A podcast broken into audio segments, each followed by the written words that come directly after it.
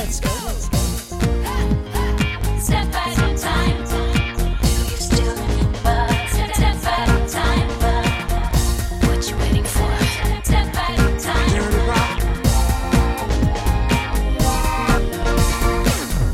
à tous et bienvenue dans le jour pop, le podcast qui vous ramène un jour qui a marqué la pop musique. Je m'appelle Thibaut et je suis super content de vous retrouver pour ce onzième épisode du jour pop.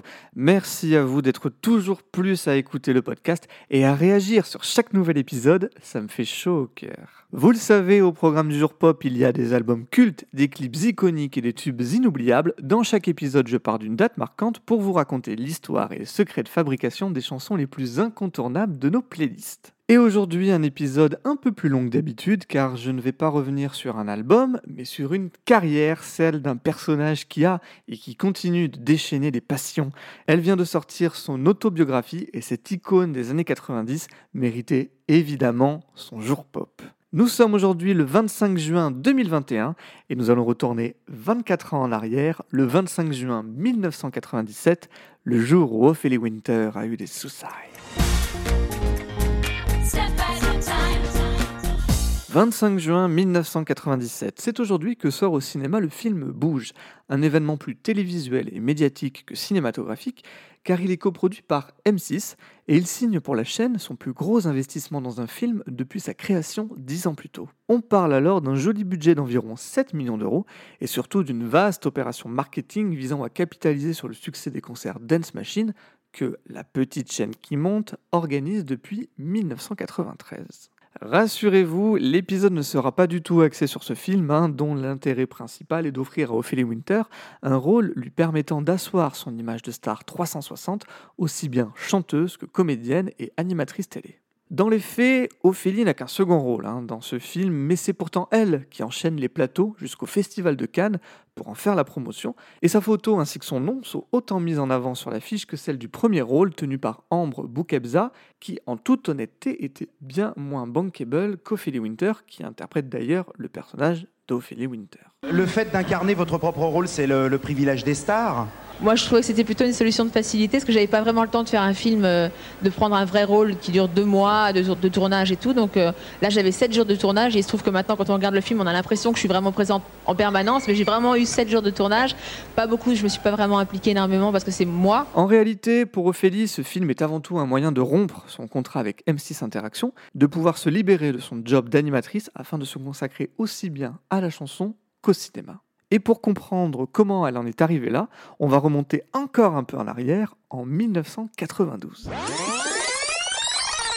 À cette époque, Ophélie Winter a tout juste 18 ans, pourtant elle connaît déjà le monde impitoyable du show business pour avoir sorti deux 45 tours sous son simple prénom. Le premier à l'âge de 6 ans, la chanson des klaxons, dont je vous épargne l'extrait, puis Poil de carotte à l'âge de 13 ans, deux coups discographiques sans ambition qui passeront inaperçus.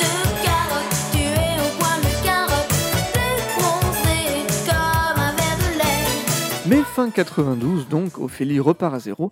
Elle signe un contrat avec les frères Nakash, une fratrie de musiciens et producteurs, avec qui elle sort son premier single sous le nom d'Ophélie Winter, When I Got the Mood. C'est un échec, le titre n'intègre même pas le top single, idem pour le suivant en 1993, mais que vous connaissez dans une version totalement différente, il s'appelle Shame on.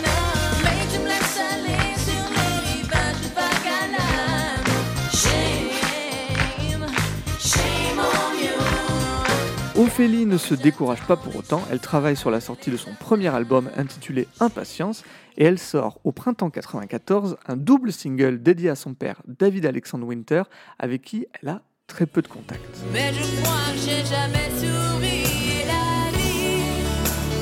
Calme les colères.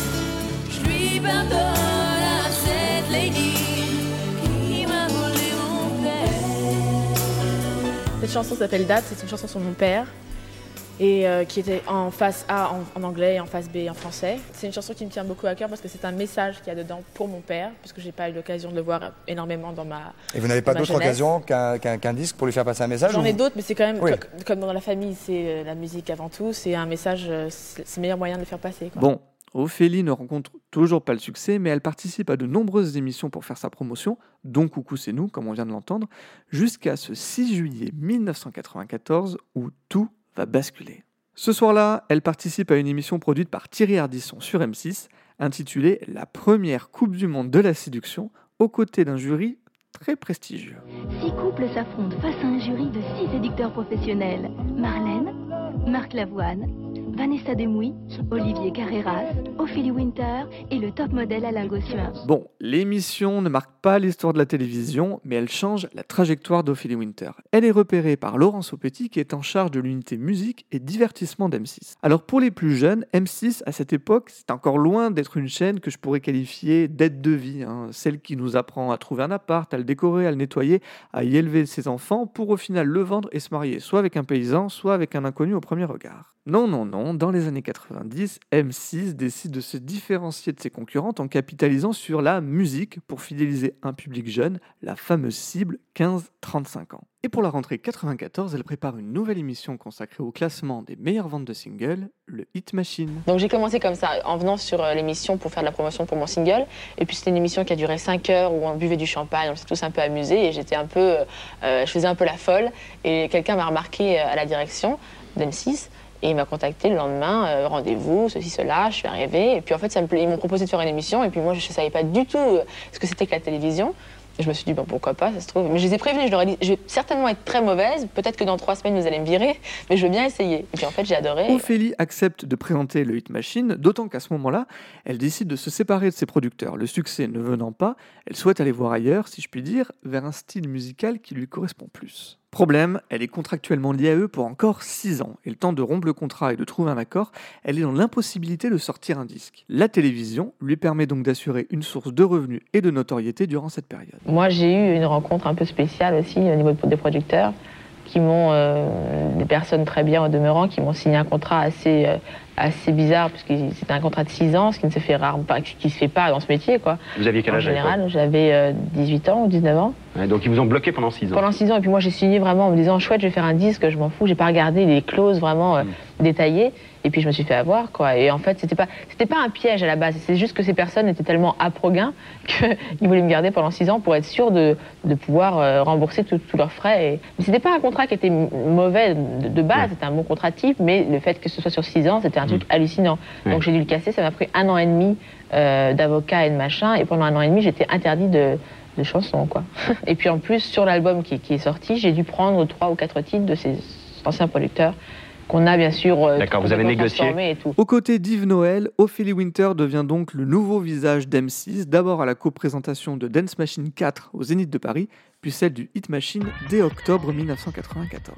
Mais dans sa formule initiale, l'émission n'a rien à voir avec la version restée dans les esprits. Pas d'invités ni de public, les animateurs sont surtout là pour lancer des clips présentant les meilleures ventes de singles dans les magasins Fnac. Au bout d'un an, la situation devient compliquée pour le duo Noël-Winter, qui est remplacé dès la rentrée 95 par Charlie et Lulu, qui revoit tout le concept pour ce qui deviendra une des émissions cultes de la seconde moitié des années 90.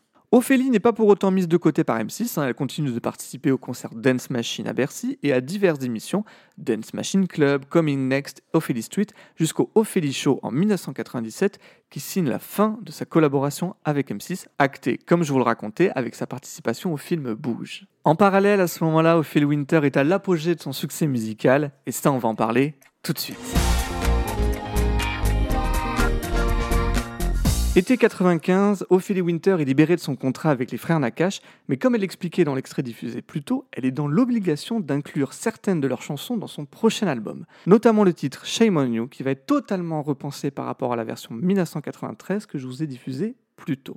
Dans le lot, on retrouve également le morceau Jackson Aces, dont Ophélie dira dans son autobiographie Résilience qu'elle le trouvait, je cite, trop pop et arrangé dans un style musical qui ne lui correspondait pas. Elle sentait néanmoins son grand potentiel, le voilà donc repensé à la sauce soul et RB, un style qui plaît à Winter, mais bien loin de la dance pop qu'elle vend sur M6. Hey, sugar baby, you take a chance on me. All my life I'm keeping Jackson they say. Vous avez reconnu la chanson qui est adaptée en français par le frère d'Ophélie, Michael, et qui devient Dieu m'a donné la foi. Et du coup, j'ai écrit Dieu avec mon frère. Et là, je découvre chez Foucault à l'époque On va loin. hein. Non Chez- On l'adore, Jean-Pierre. Mais oui, je l'adore. Et je découvre chez Jean-Pierre Foucault que je que j'ai un tube le soir où euh, je la chante et que je vois que tout le monde se lève et je, et je me dis dans ma tête et je suis en train de faire le playback et je- ou même pas, je chante en vrai, je me dis mais mais c'est ça d'avoir un tube en fait. Et là, ça commence à être kiffant. Le single sort en septembre 1995 et petit à petit il va se faire une place sur les ondes et dans les classements pour finalement atteindre la première place du top single en février 1996.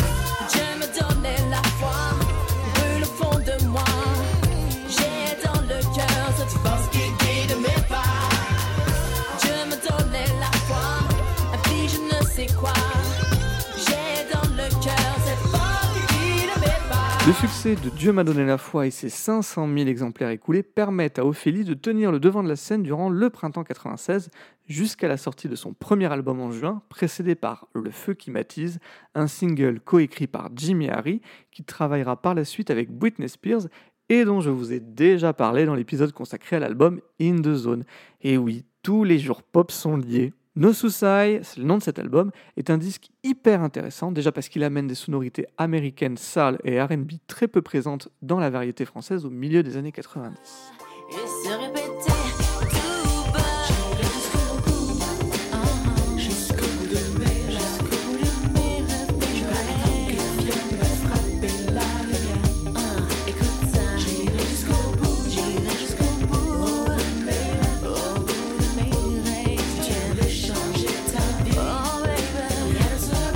Loin de l'image un peu légère de l'animatrice d'M6, Ophélie y démontre une intuition et une ambition artistique toutes deux très intéressantes, aussi bien sur le plan musical que sur l'image. À l'époque, elle disait Il n'y a rien sur ce disque que je n'assume pas.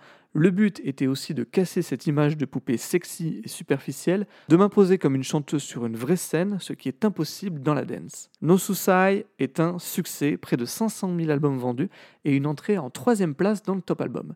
Malheureusement, la maison de disques d'Ophélie ne lui permettra pas de faire de tournée pour transformer ce succès discographique sur scène, un pari qui pouvait à l'époque paraître peut-être ambitieux pour une chanteuse encore trop assimilée à la télé et aux émissions qu'elle y animait. Cette tournée tant attendue, Ophélie l'annonce pour 1999, notamment avec des concerts prévus à l'Olympia, faisant suite à la sortie de son deuxième album Privacy à la rentrée 98. Sur le premier album, c'était une sanction que de ne pas tourner, quoi.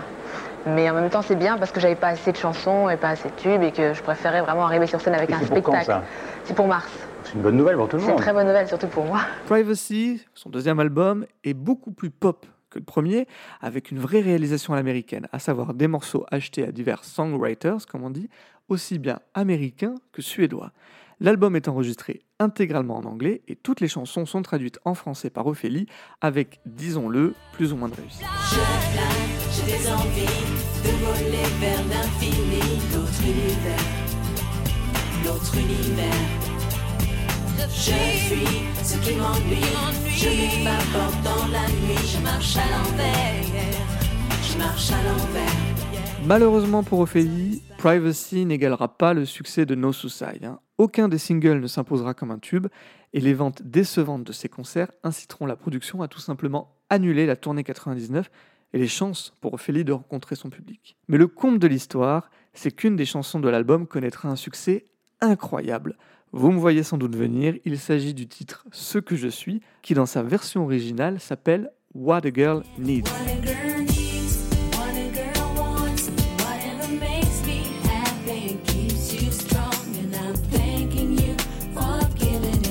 Lorsqu'Ophélie achète la chanson aux auteurs Shelley Peckin et Guy Rush pour l'intégrer à son album, le contrat stipule que si elle ne l'exploite pas en single avant un certain laps de temps, le titre sera proposé à quelqu'un d'autre. C'est ce qui se produit l'année suivante lorsque la chanson est interprétée par celle à qui j'ai consacré le précédent épisode du jour pop, Christina Aguilera, sur son premier album, et What a Girl Needs devient donc. What a girl wants,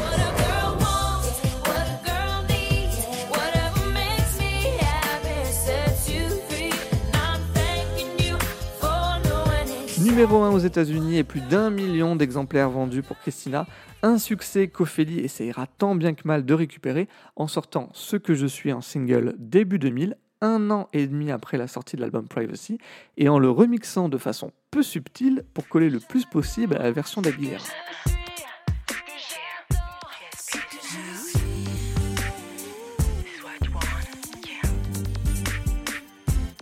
Dans son autobiographie, Ophélie revient sur ce titre avec, disons-le, sa propre vision des choses. Je cite J'étais à la fois irrité de son succès et flatté qu'une voix comme la sienne ait jugé bon de se calquer sur mon travail, appoggiature par appoggiature. Ce fut la première star américaine avant Janet Jackson et Britney Spears à reprendre l'une de mes chansons, de quoi me conforter dans mon instinct musical. Alors si l'on peut reconnaître à Ophélie son instinct musical, comme elle dit, en revanche, je n'ai trouvé aucun titre dans les répertoires de Janet et Britney qui soit des reprises d'Ophélie Winter.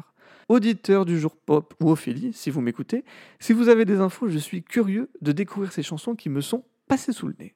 Au tournant du siècle, Ophélie fait une pause dans la musique pour se consacrer au cinéma et à la télévision.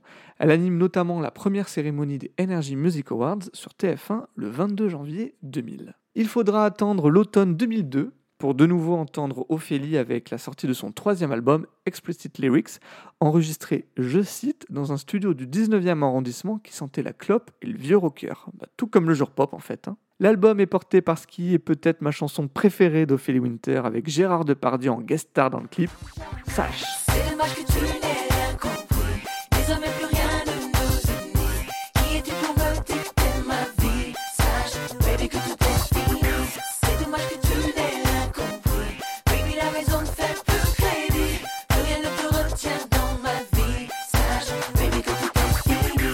Explicit Lyrics est une sorte de retour aux sources pour Ophélie.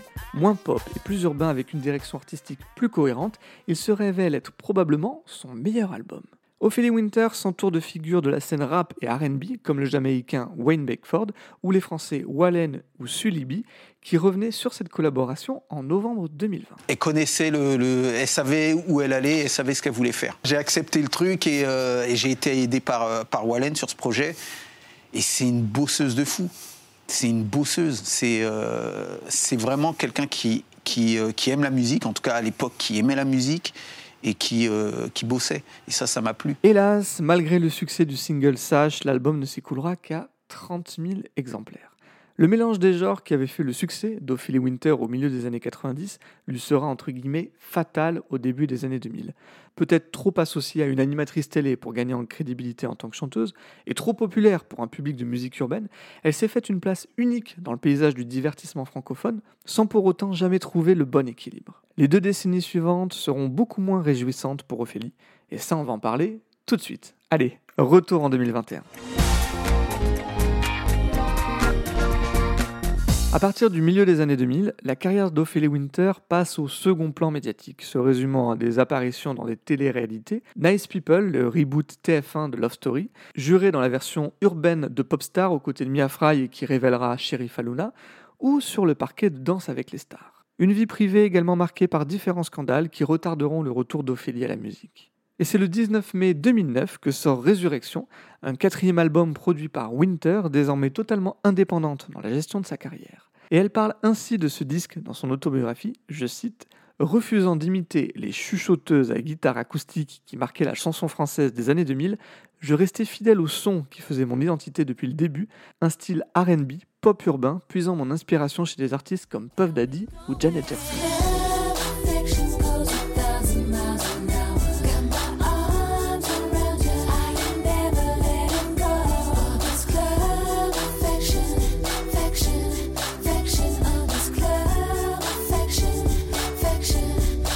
Et sans l'aide d'une maison de disques pour le promouvoir à grande échelle, l'album passe inaperçu avant de disparaître. En effet, Wayne Beckford, le producteur principal, aurait vendu à Ophélie des chansons de Puff Daddy réadaptées à son style et à sa voix. Et pour éviter d'avoir de sérieux problèmes avec Didi, Ophélie retire son album des plateformes qui demeure aujourd'hui introuvable aussi bien à la vente qu'en streaming. Et près d'une décennie après la résurrection vint la résilience. C'est le titre de son autobiographie écrite avec la collaboration de Pauline Bonnefoy et publiée le 2 juin dernier aux éditions HarperCollins. Ophélie raconte sa vérité avec un regard personnel sur une carrière faite de très haut et de très bas. Il en ressort le portrait d'une femme débordant d'ambition, de sincérité dans sa démarche et qui, rétrospectivement, a été le fer de lance d'un RB à la française qui va durablement marquer la variété française. Et si vous n'êtes pas d'accord avec ça, shame on you.